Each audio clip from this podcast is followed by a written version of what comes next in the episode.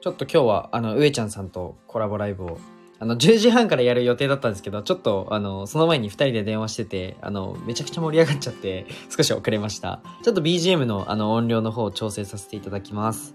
少々お待ちください。えっ、と、多分 BGM の音量がちょっと大きいので、うん、これくらいにしたいと思います。よいしょ。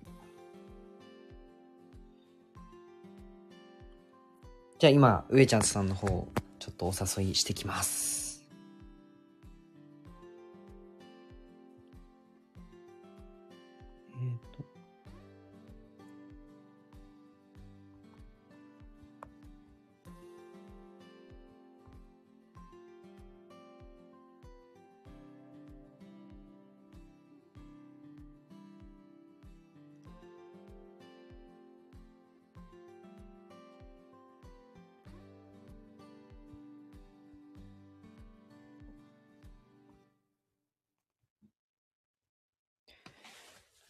来るかな？多分もうそろそろ。あ、ああ、こんにちは。よろしくお願いします。りがとうございます。あありがとうございます。音大丈夫ですかね？聞こえてます？私は大丈夫ですけど、はい。大丈夫ですね。よし、OK です。よろしくお願いします。よろしくお願いします。はじ初めてですね、ひじりさんとそうですね。初めね。て。確かになんか初めてな感じしないです。初めてな感じしないですけど。てか、コラボやったことなかったっけ？ってむしろ思っちゃいました。そうですね、僕もなんかひじりさんとなんかスタイフといえば僕の中でひじりさんなんですけど。あ、はい。そうですね。なんか、だいぶ前からそうですよね。やりとりをさせていただいているのいで、やー、本当ありがとうございます。いつもいつも。大丈夫です。救急車通りましたね。あ、聞こえてます？あ大丈夫ですよ。はい。救急車通ってます。なんかね、ちょっとうるさい、うるさくて申し訳ないいやいや、ですけど。全然とんでもないです。大丈夫です。はい。じゃあ今日はなんか、うんうーん、じゃあそうですね、上ちゃんさん、あの、僕、今回、あの、今月ちょっとスポンサーになっていただいて、はい大変ありがたいんですけど、あの、毎朝はい。多分話しているので、上ちゃんさんのこと知ってるよって方多いと思うんですけど、はい。まあ、改めて、あ、はい。えー、上ちゃんこと上野と言います。あの、ひじさんのですね、えー提供をしていただいてますけれども、私、あの、コーチングのコーチを、えーまあ、ご縁ある方に提供させていただいておりまして、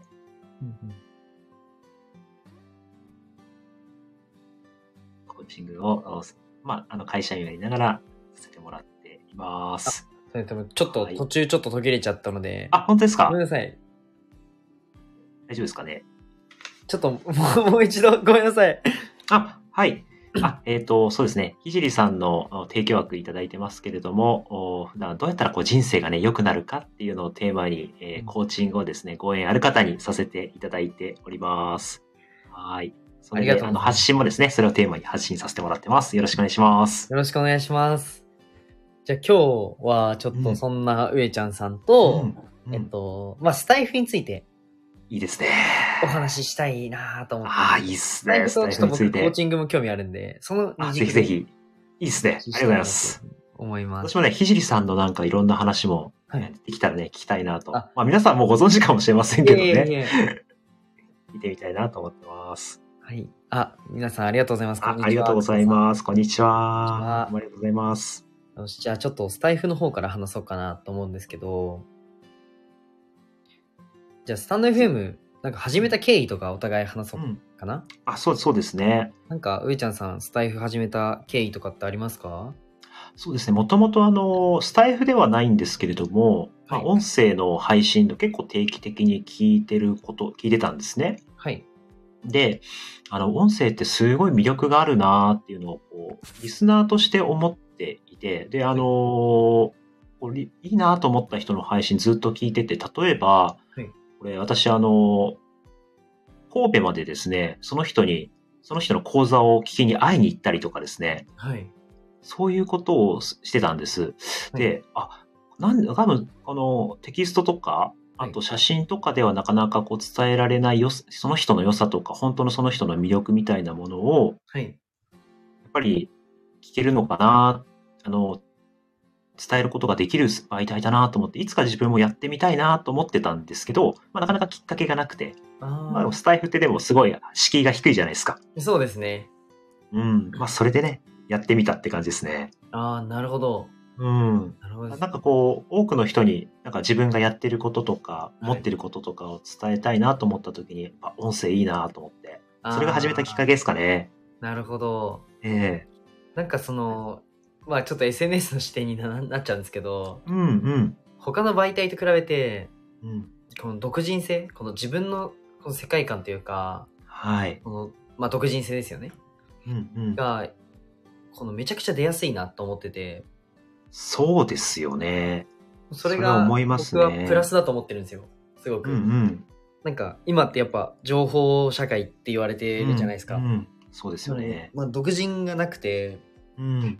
まあインスタでも結構多い、あ、全然それを否定してるわけではないんですけど、うん。まあインスタでも、まあ情報メディアになっているアうんカウントもたくさんいる中で、うん。独人性を出すのってまあ若干、まあデザインセンスが必要だったりとか難しいんですよ。うん。うん。でもそんな中、まあスタイフはまあ声一つで独人性が出せるっていうのは、うん。僕はめちゃくちゃ魅力的だなと思ってて、そうですよね。はい。私もそう思いますね。あの、声って、やっぱり人間本能的に声で、そこの人が安心か、もしくはちょっとこう危険なのかっていう察知する能力があるんですよね、人間って。そういうのなので、あの、すごい耳っていうのは、はいあの、時、なんていうのかな、能力として高いんですよね。だからやっぱりこう、声を聞いた瞬間に、あ、この人いいなとか、この人ちょっと違うなとかってあるじゃないですか。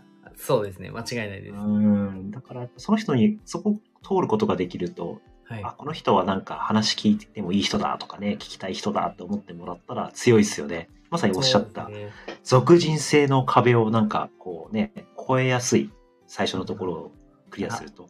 めちゃくちゃわかります。それありますよねあ。りますね。なんか、うんそう、センスとかいらないんですよね。な なんだろう。にじみ出ちゃうからね。なんか本当に、うーんと、そこってテンプレートがなくて、うん。うん、まあ自分の声って人それぞれ音も違いますし、うん。うんまあそこから出せる世界観っていうのを、まあ出せるうん SNS っていうのはうん結構最強だなと思ってて。そうなんですようね。んだからなんかね、これからのなんかこうはい物を売っていくとかいう時に、はいユニーク、ユニークさっていうのをね、今まで商品とかで出してたと思うんですけど、はいやっぱ。りその人そのもののユニークさみたいなものってどこで出せるんだろうなあの、やっぱり声って一つはい。あると思うんですよね。あー、いや、間違いないですね。で、なのでちょっと、まあ自分もそういうのやってみたいなと思ってやったら結構ハマってしまったっていうのが。あー、なるほど。うん上ちゃんさんはほぼ、ほぼっていうか毎日そうですね。できてますもん。あの、投稿してますもんね。えー結構あの夜な夜なはいろいろ考えながら わかります。し習慣になりましたね。ああ、そうですよね。なんかちょっと、毎日放送辛いとか、うん結構なんかネタ切れとかするんだよって方が、僕ちょっとコンサルやってて多かったので、はいはいはなんか、上ちゃんさんなりの、い。ええっと、毎日放送のコツみたいなのがあれば、多分聞きたい人いると思うので。ああ、そうですね。ありがとうございます。いや、私もね、聞きたいぐらいなんですけど。まあ、でもですね、やっぱり、あ、これ、ひじりさんも前言ってたと思うんですけど、はい。あの、日常の中にやっぱりいろんなネタっていうんですかね、話のはい。出来事ってあると思うんですよ。はい。で、その出来事の中からどうやってそれを抽象化して、一般化して、なんかそのメッセージとして、なんか伝えるも、たいことにこう、つなげられるかな、みたいなことをはい、なんか考えるようになりましたね。あいや、もうまさにそこですよね。うん。こうなんか一個の、この起きた事象っていうのを。ただなんかこれが起きたとか、っ、ていうふうに捉えるんじゃなくて、うん、じゃあこれが起きたっていうこの事象をうん。抽象化。いや、ここがまあ難しいと思う方多いと思うんですけど。そうですね。なんだろう例えばねはい。例えばこうやって今お話をしてるという、この出来事。はい。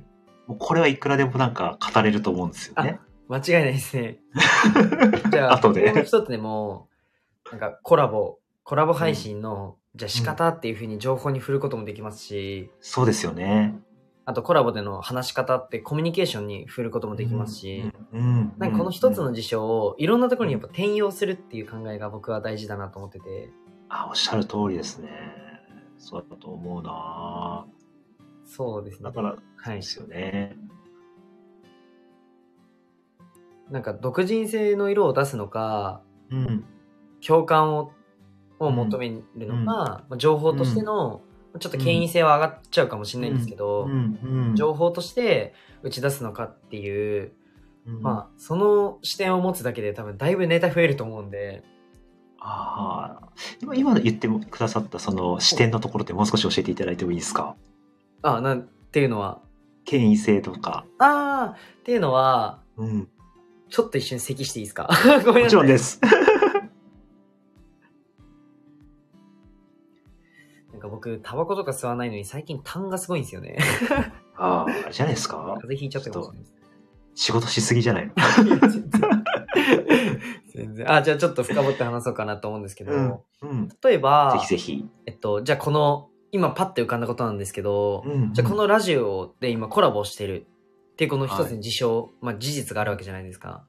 これで、、じゃあ権威性を高めようとしたら、うん。えーまあ権威性ってまあ憧れ感とか、情報としてのメディアとして使うのであれば、うん。うんと、じゃあコラボの時って、どういうふうに、えっと、じゃあお誘いしたらいいのかとか、あ。うんと、じゃあコラボを話すときに話の構成はどういうふうにした方がいいのかとか、うん。そこをもう少し深掘って、うん。えっと、お伝えすることが、まあ、権威性によるのかなとか。うん、うんうんあとは何人来てくれた、その理由は、じゃあ、こうこうこうだからとか、うんえっと、まあ、情報ですね、に振るのか、うんあとは、じゃあ、共感を取るのであれば、うん。じゃあ、コラボで、じゃあ僕、今じゃあ、あわざとじゃないですよ、咳しちゃったじゃないですか。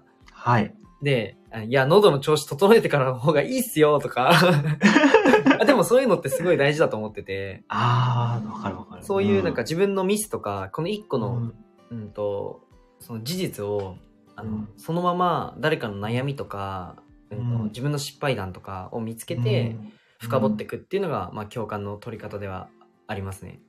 はあ、そういうの、あれですか、そういうのやっぱりはい、意識してるとかしてないとかって結構ありますかね？あ、もう無意識ですね、さすがに。もう無意識ですか？はい。おーすごい。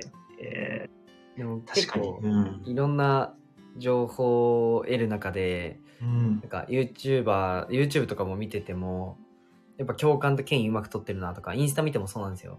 うんなので、なんかそこのバランスは結構意識してますね。あちょっとそれを僕あの勉強のために教えていただきたいんですけどこうスタイフで、はい。その共感と情報のバランスとかの持ち方とかってひじりさんどういうふうになんかあー、なるほど、なってるとかってあります？これは、えっと、結構明確にあって、うん。例えばなんですけど、1個の放送で、じゃあうん共感を、じゃあ50%取りに行きたい。うんで、権威を50%取りに行きたいってなった時うに、んえっと、み台本って、まあ、書く人と書かない人いると思うんですけど、はい。僕フレームワークだけ書くんですよ。っていうのも、うん。箇条書きで、この話をする、この話をする、この話をする、みたいな感じで、うん。箇条書きで書くんですけど、うん。それを、じゃあ偶数にして、じゃあうん。4個話しますと。で2個は情報、2個は共感っていう風にやったらう、ん。だいたい50%、50%になるんで、はいはいはいはい。みたいな感じでバランスを整えてますね。その台本のフレームワークでバランスを整えてまあす。フレフレームワークで整えるんだ。はい。ああそっかそっか。まあ、どうしても、もうんうん。あの、共感の色の方が強くなるんですよ。っていうのも、うん。あの、うん。アドリブなんで、やっぱ共感してる話の方が自分もやっぱ楽しいんですよね。うんうん。なんか、じゃあ SNS でフォロワー何人増えたっていう話をするよりも、なんか SNS でフォロワー、いや、増えたけど、いや、こういうとこきつかったよとか、ここでつまずくよねみたいな話をした方が自分もやっぱ楽しいんですよ。実際そこ、ある、あったんで。なので、まあ、共感の色の方が若干強くなるんですけど、うんうん。そんな感じで整えてますね。そうするとやっぱり事前に、でもこれはその情報として伝えたいなってことはちゃんと盛り込んでおいて、はい。そこは漏らさず語るみたいなあ、そうですね。感じですかね。そこは意識してます。いや、そこまでちょっと私考えてないですね。その共感と情報のバランスみたいなところは言われてみたら、ちょっと今ハッとさせられました。いやいやいやいや。でありがとうも、ございます。多分上ちゃんさんも上ちゃんさんもって言うと僕もみたいになっちゃって嫌なんですけど、あの、上ちゃんさんにすごいあのファン多いと思うので、いえいえ、ありがとうございます、本当に。あの、僕はどっちかっていうとね、フレームで喋れないんですよ。結構だから、はいあの、作るんですよね、喋る内容は。あ、なるほどなるほど。言い回しとかも含めて。はいはい。僕の場合は、なんだろう、これは伝えたいっていうテーマがあったら、まず最初にそれを持ってきて、はいあ。とそこにどういう、その、まあ、できてない時もあるんですけど、エピソードみたいなものを入れて、最後まとめみたいな、そんなあの、構成が多いかなと思うんですけど、なるほど。うん、でも確かに言われてみたら、ちょっとその情報と共感のバランスをなんかデザインするっていうところまでできてなかったなと思ったんで、ちょっと心がけてみたいと思います。ありがとうございます上ちゃんさん。の放送、ほぼ毎日聞いてますけど。めちゃめちゃ聞きやすいですよ。もう本当に。いや、むしろ学んでる部分もありますからね、僕。あ、本当ですか？嬉しいですパク。ろうとか思いながら。お互いに。僕パクるの得意なんで、や、全然ありですよね。皆さんのいいところ僕吸収して、スポンジみたいに生きているんで。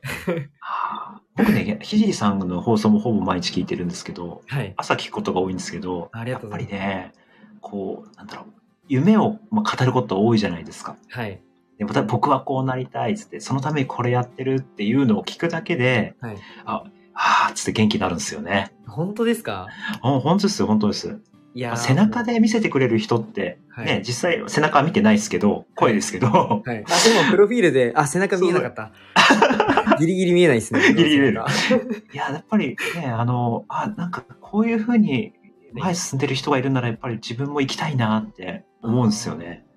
なるほど。もうカフェインじゃないですか、僕。そうそう、カフェイン、そうそうそうそういいね、いいね、カフェイン。みみんなのカフェインいいね。取り、取りすぎ注意みたいな。いや、取りすぎても OK、みんなのカフェイン。取りすぎてもいい。いや、はいいいっすね。あ、いいじゃないですか。ひじりのアトリエ放送局やめますわ。もう、みんなのカフェインにします。みんなのカフェインひじりみたいな。そそういうことって、あの、はいね、コラボとかもやられたりとかされてますけど、おっしゃってる方多くないですか？やっぱり、ひじりさんのそういう前に進んでる姿に、やっぱり刺激受けますとか。あ、そうですね。なんか言ってくださる方いて、本当に嬉しいです。うんいやコーチングもそうなんですよね。なんか、あのー僕コーチングやってますけど、はい。自分もやっぱりコーチつけてる。はい。やっぱりどういう人に、こう、コーチングを受けたい、自分が受けたいかなと思ったら、やっぱ前に進んでる人なんですよね。スキルとかも大切なんですけど、それ以上になんかあり方とか、はい。この前に向かうエネルギーとか、なんかそういうのから自分が人って感化されるので、はい。ひじりさん、多分、めちゃめちゃ人を勇気にして、コーチングしてると思いますよ。いやいやいや、全然もう、本当にプロのコーチの方に比べ比べたら比べることでもないんですけど、いや本当にすごいなって思いますけどね。いやー、ありがとうございます。いやなんかさっきもう前さ、うん。あの、上ちゃんさんちょっと話したじゃないですか？このコラボ。あ、打ち合わせね。ホテルましょうみたいな話ですよね。本当に、あの、受けようって思いました。ありがとうございます。受けてください。いやもう本当に受けるんではいいや、なんかね、僕。はい。やっぱり自分では見えてない世界って、やっぱ誰にでもあると思うんですよね。そうですね。なんかそんなあの、可能性って、はいや。っぱり自分で見えてる以上の可能性が皆さんあると思うんで、それをなんかどうやって一緒に作っていくかっていうのが、まあ、コーチングの、なんていうの、醍醐味というか、あ価値なのかなと思ってますけど。ーそうですね。確かにな。自分なんか、ごめんなさい。大丈夫ですか？めっちゃ申し訳ないです。いえ、大丈夫ですか？大丈夫ですか、うん、なんか、うんと、自分のこの世界じゃないですか。あの、うん生きてると。うん。で、他人の視点を取り入れるの大事って分かってても、うん。結局じゃあ YouTube とか見たり本とか読んでも、うん。その誰かが出してる情報を受け取るのは自分なんで、うん。なんか結局自分のこの目、この自分のレンズっていうフィルターを通して情報を取るんですよ。うん。うん。うん。でもコーチングはそのフィルターを一旦解いて自分で考えるうんっ。ていうふうに、今ちょっとさっきあの上ちゃんさんとお話しした時に僕そういう感覚だったんですよ。あさすが、そうなんですよ。なんか結局、あの、いろんな情報を取るのってすごい魅力的だし、僕も、うん僕も実際やるんですけど、うんでも、かけてるそのメガネは自分のフィルターなんで、まあそこはそうですね、多分コーチを受けてみないと、多分わからないと思うんですけど、ちょっとね、伝わりにくいとこありますけどねね。伝。わりにくいですね。それがコーチングの弱点ですね、逆に。そうですね。あの、受けてみたとき、多分あれなんですよね。今おっしゃったことって本当その通りで、僕たちって自分のメガネで見たいように世の中を見てるんですよね。これって誰でもそうで、はい。もう本当に脳の中でもうその人だけの世界があるんですよね。一人、人、宇宙みたいな感じで。あうん。ただそれをどうやってそれ以外のメガネをちょっとかけてみましょうかっていうので、よくやるのが、他の切ってみてみるとかですね。ーあ。もう一度お願いします。他の。あ、他、他の人になりきってはい。自分を眺めてみる。例えば、ひじりさんが、はい。こう、客観的に他の人から見たひじりさんってどんな感じだと思うっていうのを。ひじりさんに味わってもらったりするんですよね。え、どんな感じですか？皆さん、あの、今聞いてる、わかんないでくださる方、あの、僕のことどう見てます？あ、そんな？熱くてうざいなーっていう感じですかね？いやいやいやいやというのを自分で見てみるんですよね。なるほど。自分で難しい。そう、難しい。それ一人じゃなかなかできないから、ああ、なるほど。そこでコーチが、まあ、必要。そうそうそう。じゃあ、今、ひじりさん喋ってるよねと。じゃあ、ちょっと横にずれてもらって、はい。なんかさ、20, 20代前半でこういう目を語ってる熱い男がいるんだけど、はい。どう見える？って聞くんですよ。第三者からどう見える？ひじりさんつって。はいはいはい。そうすると、自分の口からいろいろ出てくるんですよね。あ、どう見えるんだろう。うん。うーんちょっと、あの、めちゃくちゃ時間かかっちゃって、あの、今回のこのコラボコーチングで終わっちゃうんで、そうだね。僕がコーチされて終わっちゃうんで。そうそう。まあ、えまあ、そそんな、そんな感じで。あ、なるほどなるほど。うんえ、もうぜひうん聞いてくれてる方、あの、上ちゃんさんと、あの、お話ししてみてください。えマジで、いや、僕、いや、これめ、なんだろうな、本当に変わります。なんだろう、表現難しい。可能性ですよね。そうです自分に、ね。自分では気づいてない可能性。うんうん。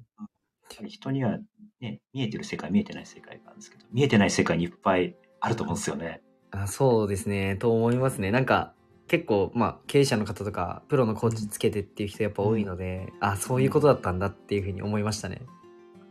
あとは、ちょっとコーチングの話で恐縮なんですけど、やっぱ人って、はいあの、上がりすじゃないですか。あの、状態の。えっと、上がりいい時とは、そう、いい時もあるし、悪い時もあるっていう。はい。でそれが、例えば上がってる時はいいんですけど、下がってる時って、やっぱりすごい物事進まなかったりするじゃないですか。そうですね。それをこう、うまく整えていくっていう、そんな効果もあるんですよね。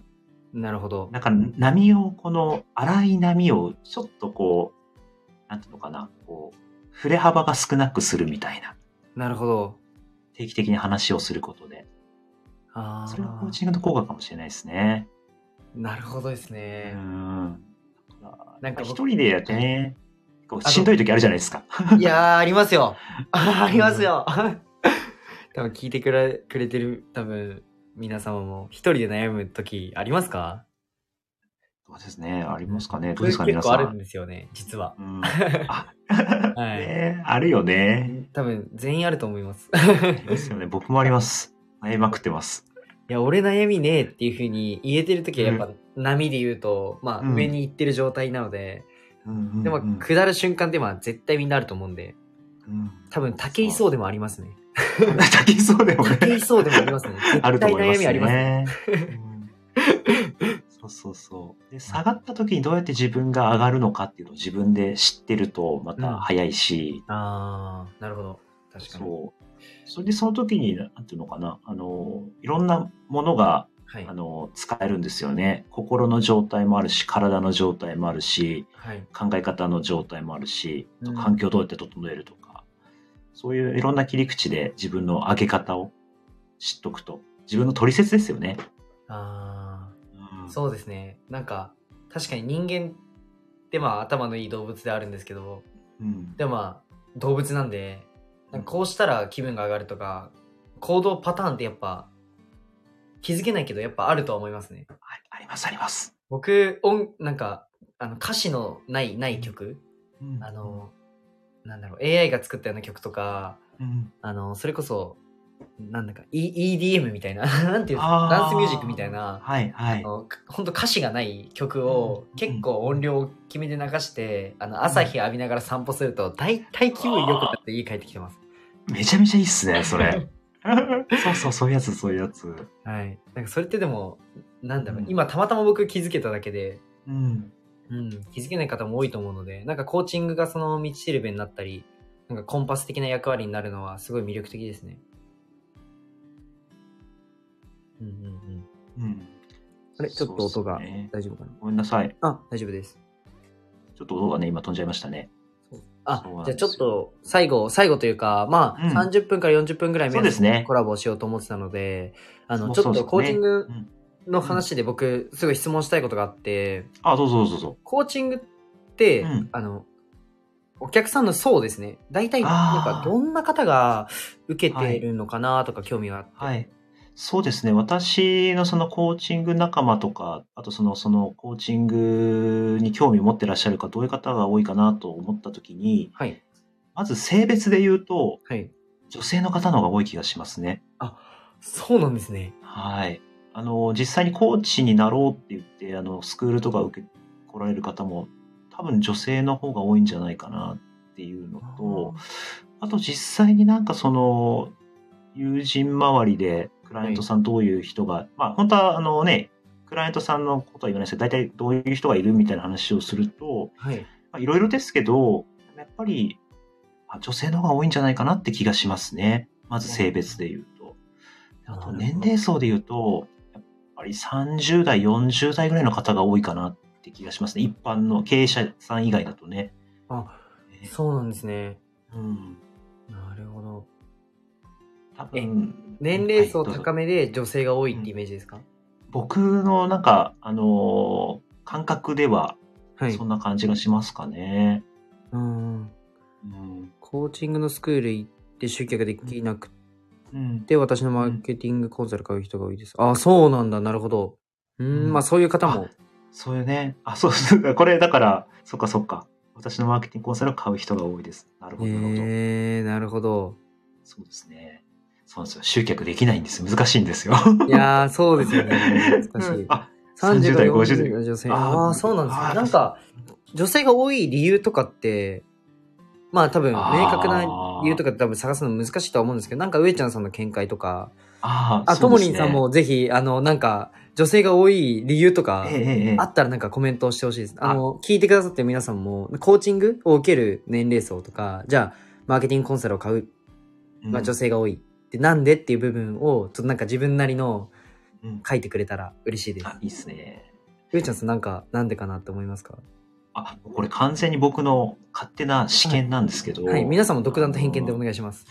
えっとですね、多分男性は、あのー結構こう会社員とかやってる方って、はい。ずっとそのキャリアが継続してる方が多いような気がするんですよね。そはいはいの一つ。うん、ただ、えっと、女性の方ってやっぱりライフイベントがあったりすると、キャリアについてご自身で深く考えたりだとか、この先どうしようかとかっていうのを、はい。多分その機会が多いんじゃないかなと思っていてその時に、やっぱりじゃあ自分のキャリアをこう足らんをしする、えーじゃあどうしようかっていうので一つコーチングっていうのがなんかひその触れるというか引っかかるというかなんあかそういうのがあるんじゃないかなっていうのが僕はなんとなく思いますね。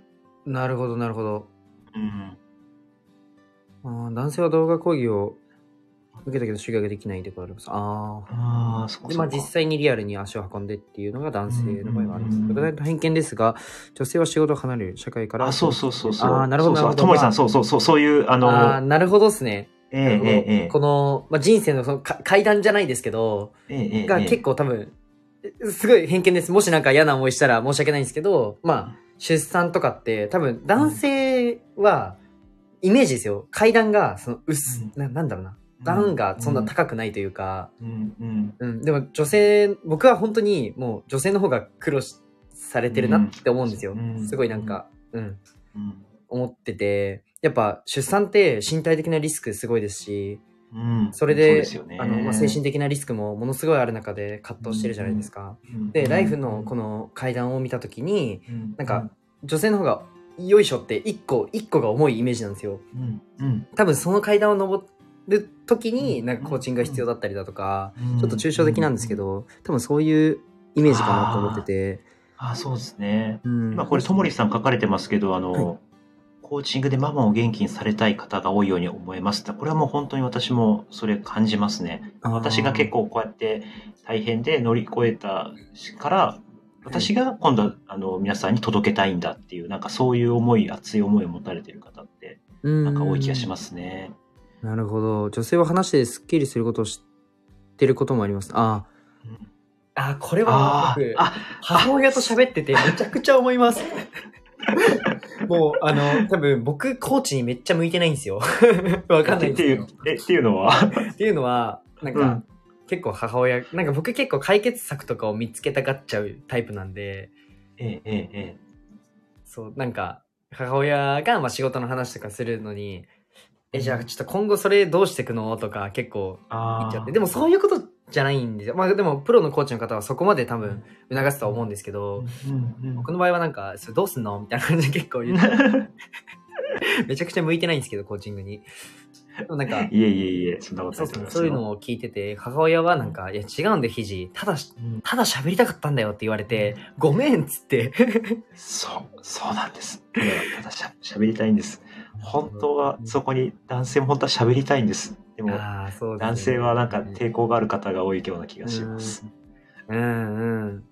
いや、間違いないです。自分でどうにかしようとしてどうにもならなかった。いや、マジでそうなんですよ。もこさん、そうです、そうで。ですしかも、あの、自分で全部できちゃう人ってマジでごく一部だと思うんですよ。もう、それこそ、うんまあ、うんうん天才ってあんまり使いたくないんですけど、うん僕なんてもう本当に一人じゃ何もできないですから、なんか、そうですね。いや、間違いないですね。うんその、なんかしようとしてどうにもできない人がいるっていうのはわかりますね。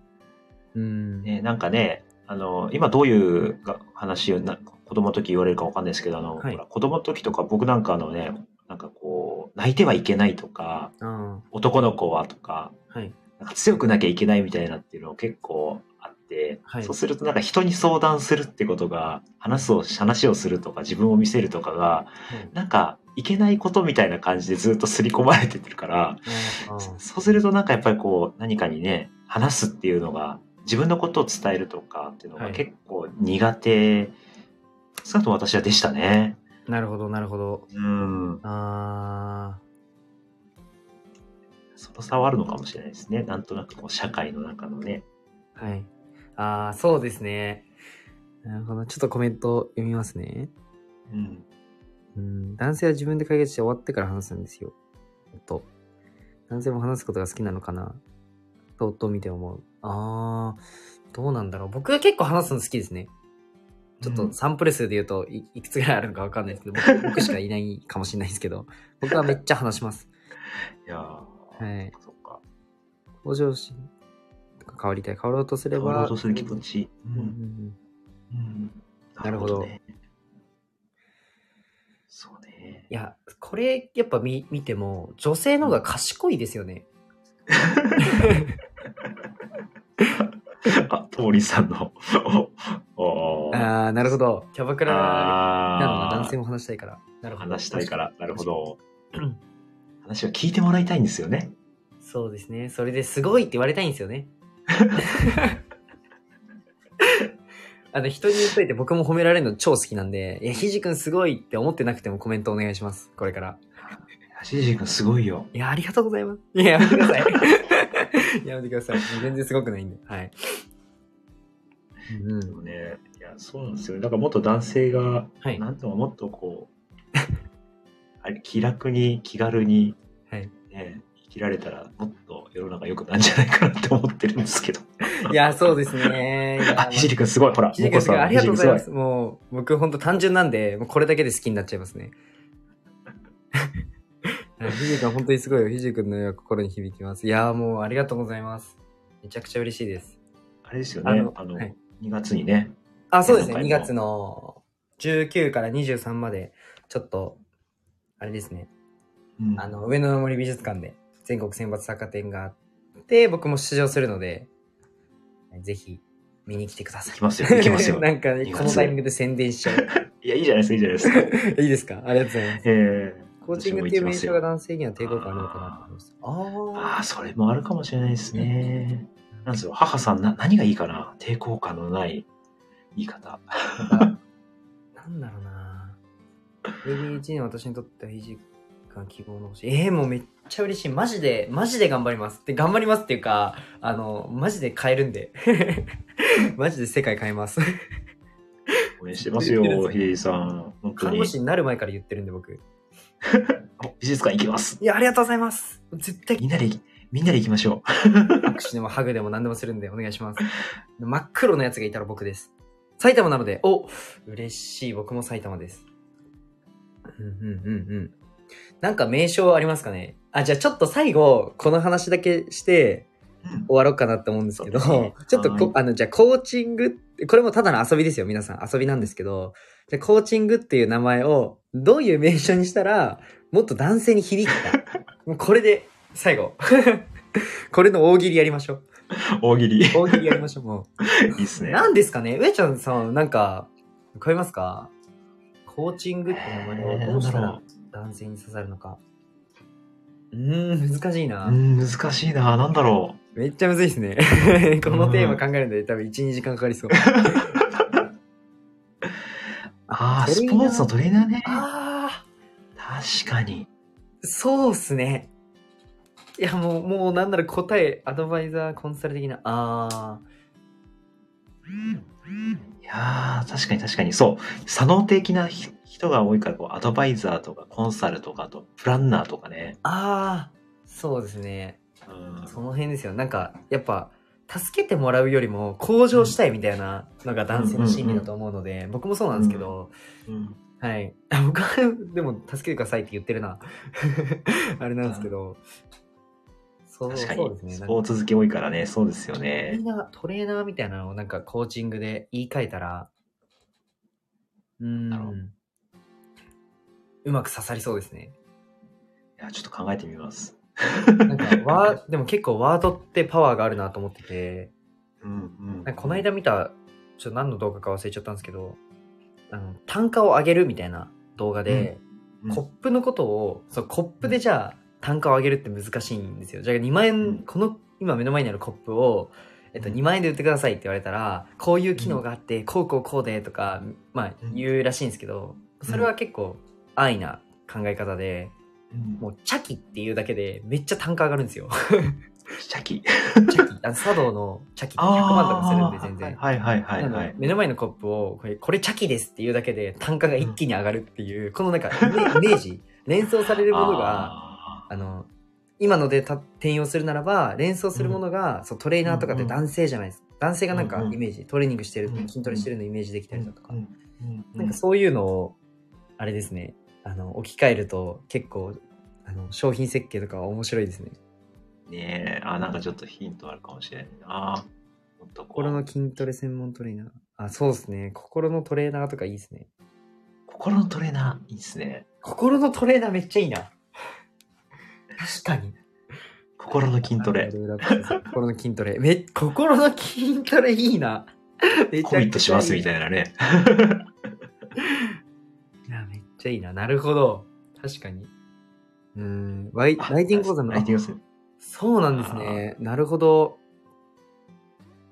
講座の先生。講座の先生とか、ライティング講座をやる人の先生、ライティングを教えていらっしゃるってことですかね。あ、なるほど、なるほど、なるほど。えええー。なるほど。おもろいな思考の整理講座。あ、こういうのもいいっすよね。キャッチコピーの先生だって。もうじゃあキャッチコピーの先生、正解じゃないですか、これも。コーリンさんが正解です。ごめんなさい。心の筋トレ、それ、大喜利にならなかった。正解だ、正解。正解ですね。確かに。ありがとうございます。思考の整理講座あー、なるほど。ね、母さん、ありがとうございます。それもいいですね。筋トレいいと思いうます。んめいちゃんさん、パソコンカタカタメモしてるの聞こえました？いや、でも確かにこれは、めっちゃ連想できます。もうなんか、トレーニングとか言うだけで、一気に男性の色出ますもんね。あの、もう偏見なんですよ。もうこれこそ。偏見なんそうだよね。。いやー完全にメガネだよね。い、もう偏見をなくすとか言ってるんですけど、あの、そういうことじゃないですね。あの、偏見は使いましょう。あの、こういう場面では。バイアスをね。バイアスをうまく使おうっていう話ですね。好きですね。はい好きですよね皆さん、なんか素敵な、あの、キャッチコピーをありがとうございます。いや、ともりですねすごいな。うん。あレベルアップ勇者志向のレベル、あ、そういうこと。なるほど。レベルアップ。ういちゃんさん、ちょっとなんか電話の音が聞こえましたね。プルルル聞こえましたね。じゃあちょっと僕の、はい、独壇場にしたいかなというふうに思うんですけど。いやありがとうございます、今日。なんかいろいろこっちから、あの、僕実はちょっと実験ではないんですけど、実験って言うとね、なんか、あのー良くないかなと思うんですけど、なんかいろんなこのライブ配信の仕方を試してて、もともと僕、あの、スタイフではなくて、ライバーでして、あの、まあ、顔出しのライブ配信をずっとやってたんですよ。なので、ちょっと、どういう風に振ったら、あの、盛り上がるかなとかをちょっと考えて、まあ、今日、あの、なんか参加型みたいな感じでちょっとやっちゃって、本当に、あの、皆さん申し訳ないです。あの、楽しいですよね参加してくれてめっちゃ楽しい。やっぱでも、やっぱコメントとうん、この、一緒に盛り上がるっていうのはめちゃくちゃ楽しいですね。そうっすね。あ、ちょっとこの話しますわ、僕、そのうち。ういちゃんさん、電話が。ブーっと。ごめんなさい。あ大丈夫です。電話が鳴ってしまいました。大丈夫、大丈夫。じゃあ今日、あ、ういちゃんさん、声に惚れたから、フォローあありがとうございます。ともりんさん、ありがとうございます。素敵な、あの、ご提案もいただきまして。はい。じゃあ今日はこの辺で終わろうかなっていうふうに思うんですけど、ういちゃんさんなんか告知したいことあればお願いします。あ、はい、あの、告知は 特にないのですけれども、あの、ぜひぜひ私の放送を聞いていただけると嬉しいなというふうに思っております。なんかね、ちょっとお話ししてみたいよっていう方がいらっしゃったら、うんなんかレターとかいただけると嬉しいです。そうですね。皆さんま今、あの、閉じるんではなくて、ちょっとういちゃんさんのアイコンをタップしたら多分フォローできるんで、ポチッと、はい、押してください。お願いします。じゃあ、今日はこの辺で。はい、終わまりたまたよろしくお願いします、あよろしくお願いします。ありがとうございましはいた。あ、なんか、はいひじりと話したいとか、あの、いたら全然レターください。あの、全然僕コラボするんで。はい。あの、なんか、どういうふうに話したらいいとかわかんなくても、なんか盛り上げるのは得意なので、はい。はい。ぜひご連絡ください。じゃあ今日ははい、このひじさんどうもありがとうございました。皆さんもどうもありがとうございました。バイバイ。